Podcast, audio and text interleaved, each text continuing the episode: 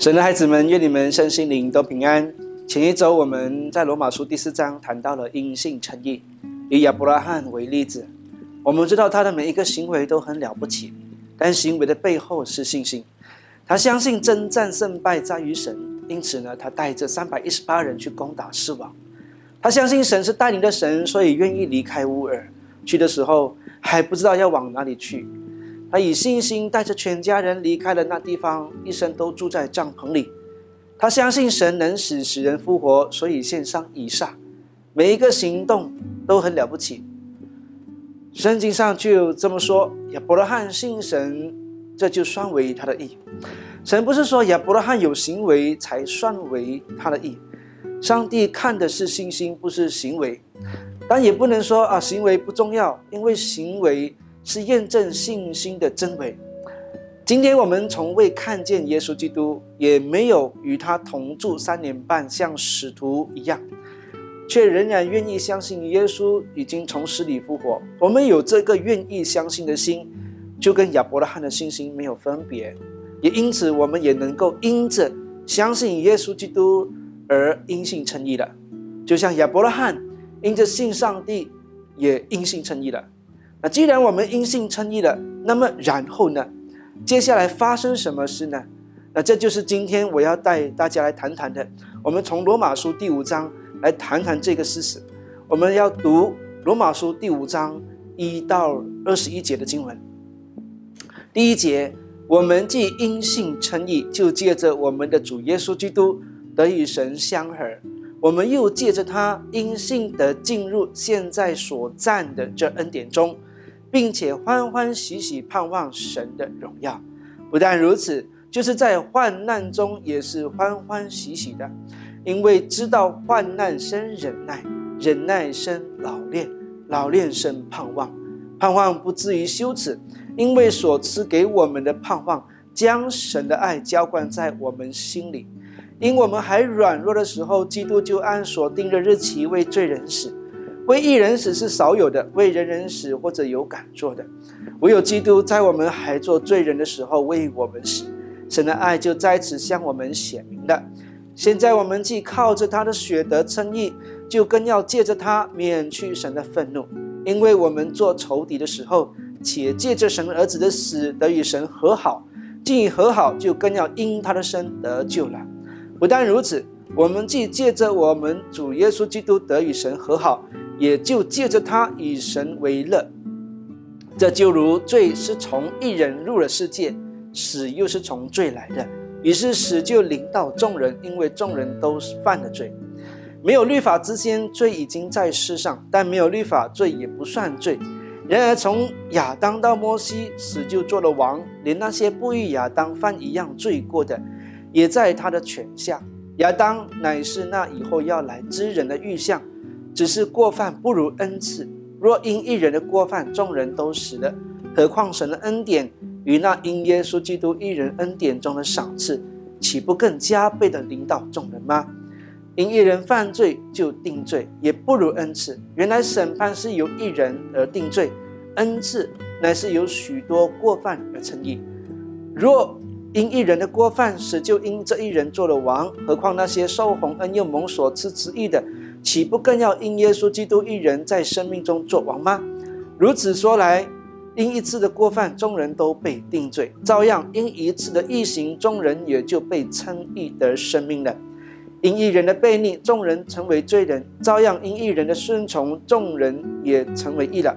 律法本是外听的，叫过犯显多；只是罪在哪里显多，恩典就更显多了。就如罪作王叫人死，照样恩典也借着义作王，教人因我们的主耶稣基督的永生。因信称义，然后呢，我们发生了什么事呢？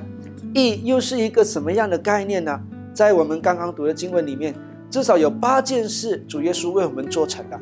让我带大家一一的来解析这段经文，像外科手术一样破开，你就对这段经文有清楚的看见了。那我们先把这样的词标注起来，这些词就是借着耶稣，因主耶稣，因他赐给这样的一个词，把它标起来。接着我们就能够轻易的看到主耶稣为我们成就了八件事情，首先，第一，第九节，借着他免去神的愤怒。神愤怒是因为我们犯了罪。罗马书第三章二十三节就说：“因为世人都犯了罪，亏缺了神的荣耀，这是神愤怒的原因。神按着他的形象造了我们，我们却常常犯罪，活得一点像一点神的形象都没有。我家有很多的积木啊，塑胶的、木材的都有。有一天，以乐就堆积木，堆叠出他喜欢的模型。”以信一来到的时候，就拆了他，要做他自己喜欢的造型，以勒就非常生气。那我们就像以信一样，拆毁了神的创造，我们自我按着自己喜欢的样式去生活，完全不理会神的心意。我们滥用了神的创造，这就是神愤怒的原因。但是因着耶稣基督道成肉身，有了人的样子，百分百的按着神的心意而活，主耶稣就成为一位完美的人，代替了我们。我们就因着他免去了神的愤怒。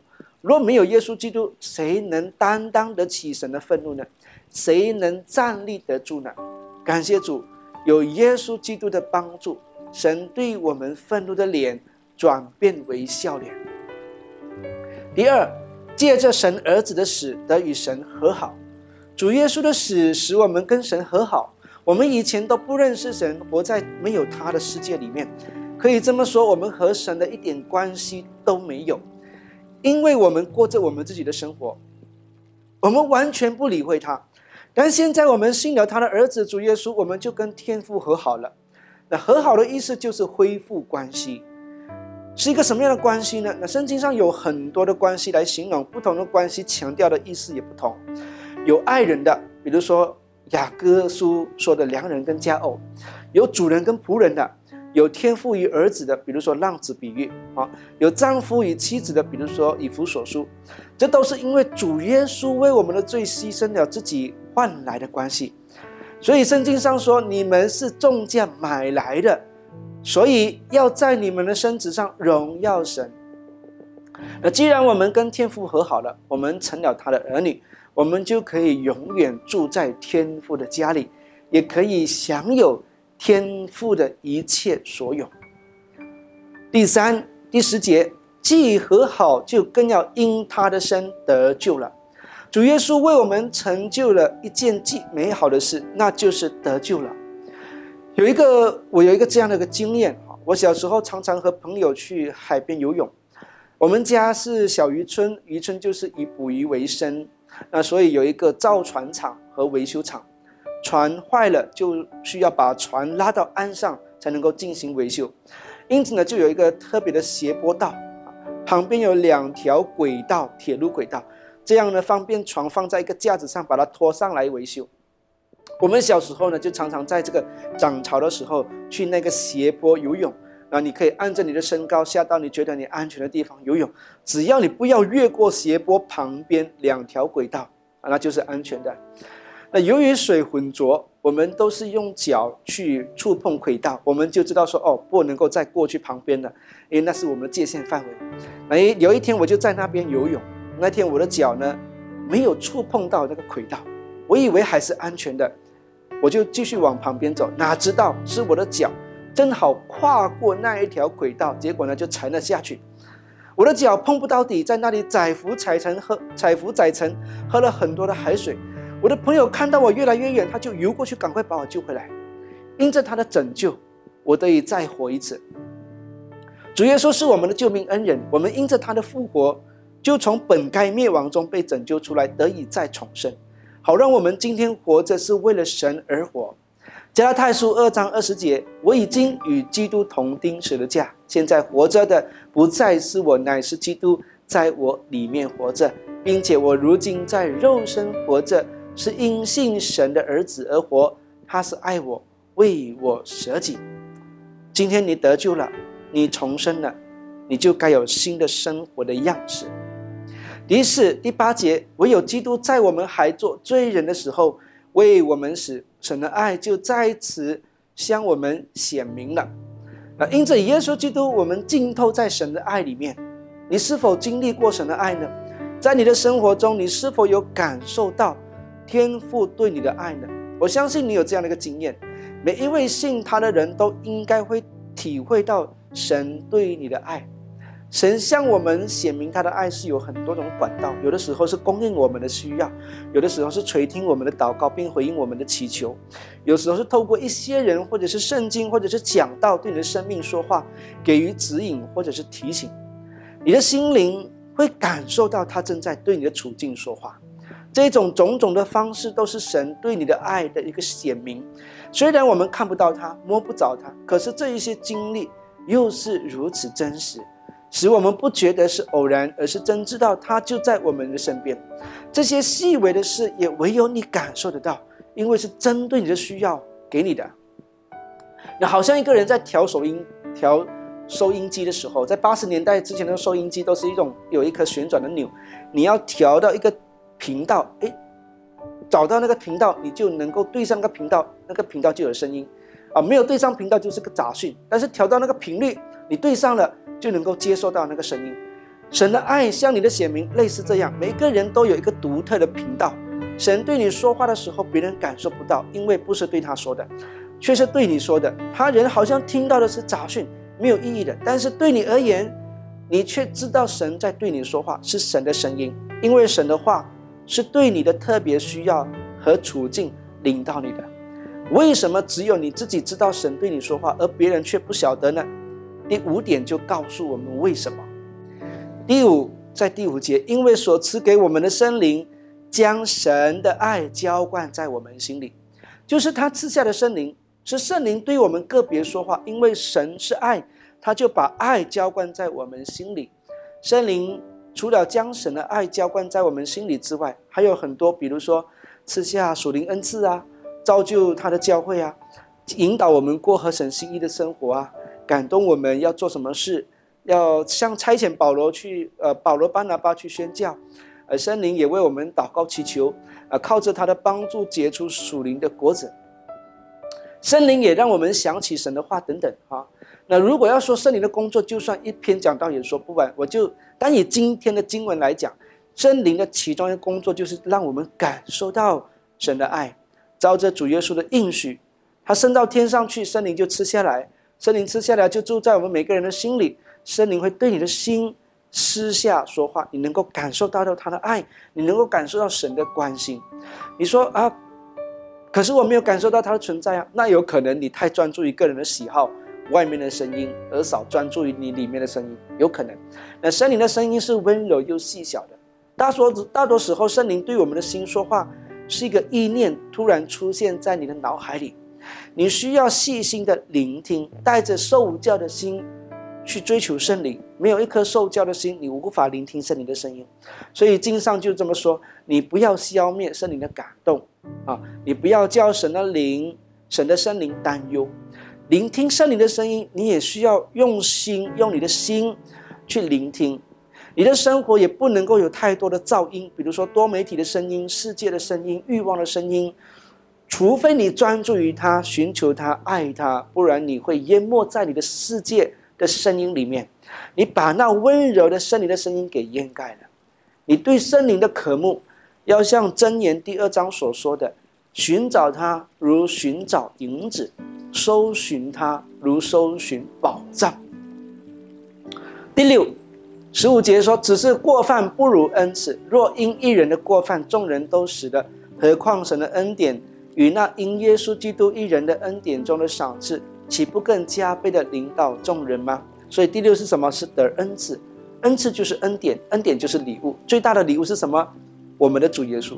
所以主耶稣为我们成就第六件事，就是他把他自己给了我们，就是耶稣的死给了我们。因着他的死，我们的罪得到清算。因为死是由罪带来的，现在主耶稣为我们死的。他的死就为我们的罪做了一个了结结账了，就好像你今天出去一个餐厅吃饭，你要给钱结账一样。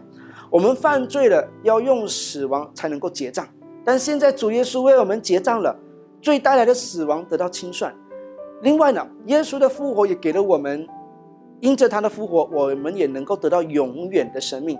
这个就是将来我们的肉体也要复活的理由啊，并且呢，永远活着。这个是使徒信经。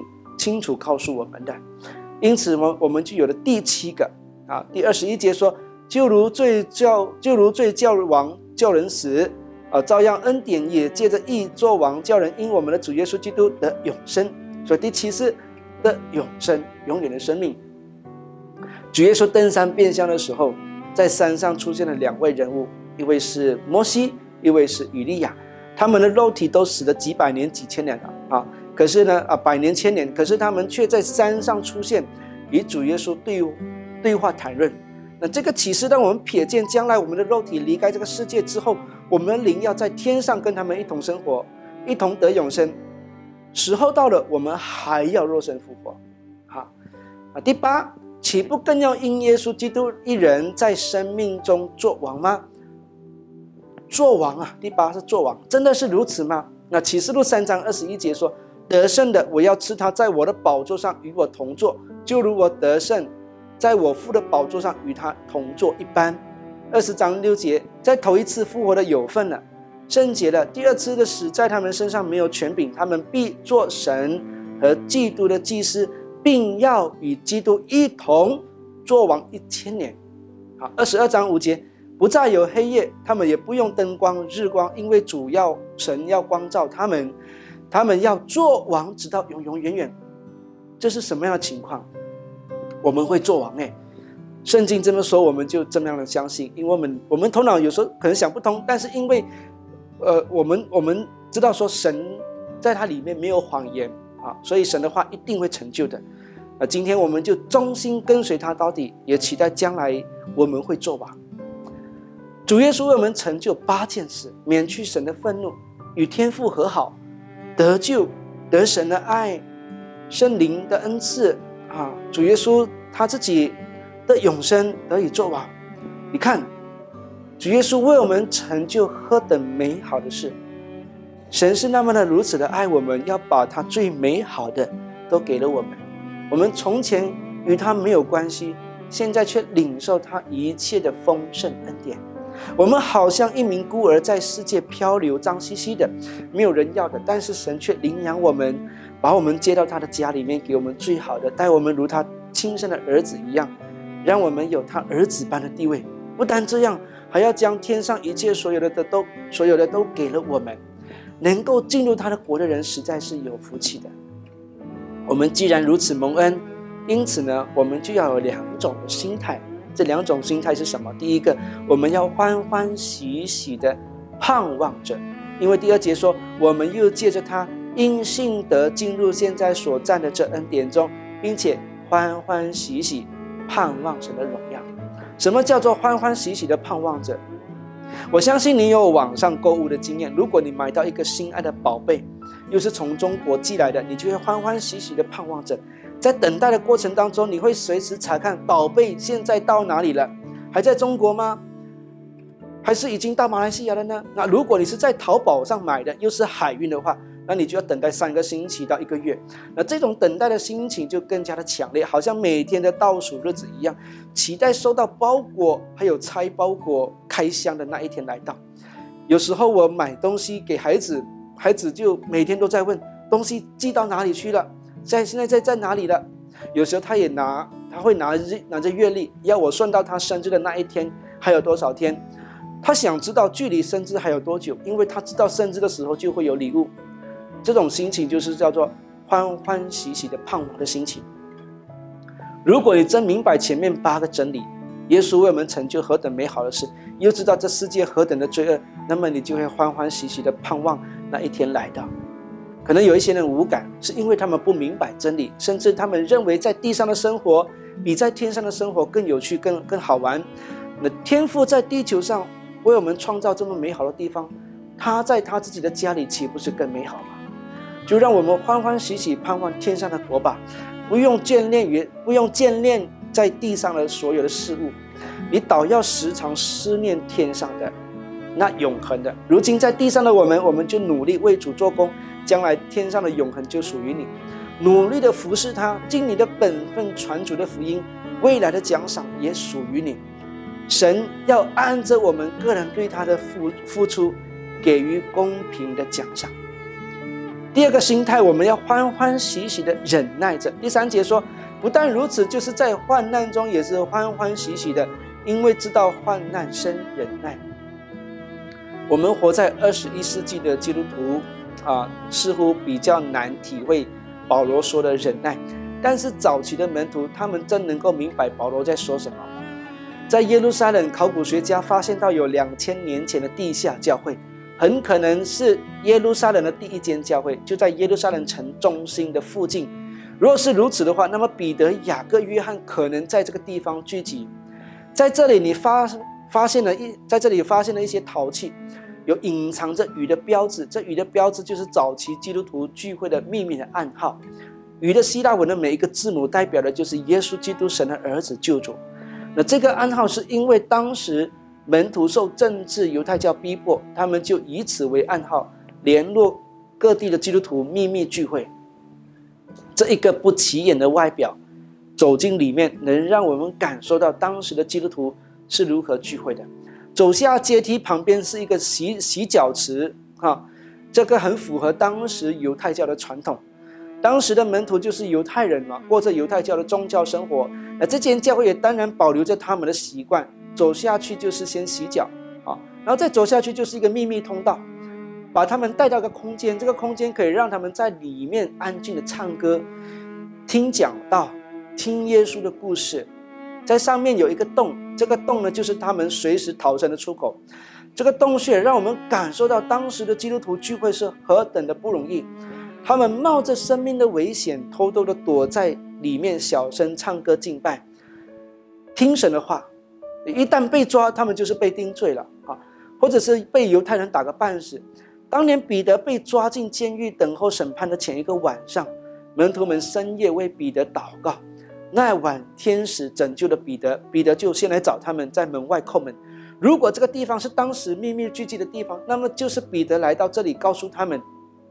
叩门告诉他们，当时的逼迫何等的严重，不像我们今天可以平安的聚会，我们可以选择要不要聚会，我们甚至还聚会迟到，啊，他们比我们更知道聚会的珍贵，也更明白保罗说的欢欢喜喜的盼望，欢欢喜喜的忍耐中等候，他们盼望着忍耐着主耶稣应许我们的那一天来到，不像我们今天对聚会的态度。有时候太过于随便啊，有时候我们太过于随便，有时候我们啊连聚会都甚至不想聚会啊。对于今天我们来讲，我们忍耐什么呢？我们不用忍耐逼迫啊，当然，但是我们要忍耐传福音，可能不是一次就见效，不一定马上就有果效，你就要学习忍耐撒种，时候到了就欢喜收割，不要撒种没有见到果效就放弃，要继续撒种啊，继续传福音的工作。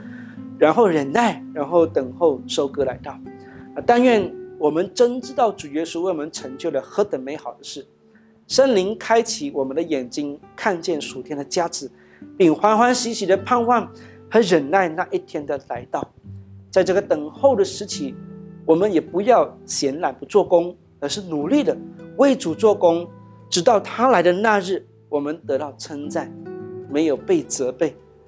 被他说：“你这忠心又良善的仆人。”我们一起来祷告，父神，我们来到你面前，我们谢谢你赐给我们这个宝贵的机会，又可以再一次在你的面前听你的话语，来聆听你的声音。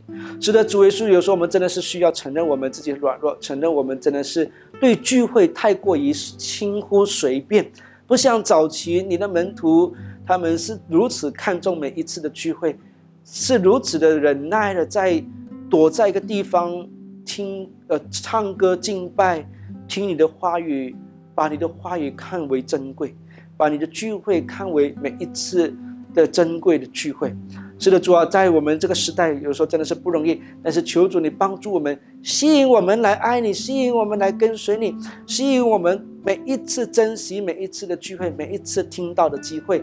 主啊，真的是也恳求你，在这末日的时候帮助我们，让我们努力的为这永恒的价值奔跑，为这你所给我们的使命，就是传福音的使命，好好的去去进行进行这一份的责份职分，好叫我们那一天那一天你来到的时候，主我们能够没有羞愧啊，我们能够坦然无惧的在你面前交账啊！是的，主啊，求你帮助我们，感动我们。感动在座的每一位弟兄姐妹们，谢谢主，将祷告感谢交托奉主耶稣名祈求，阿门。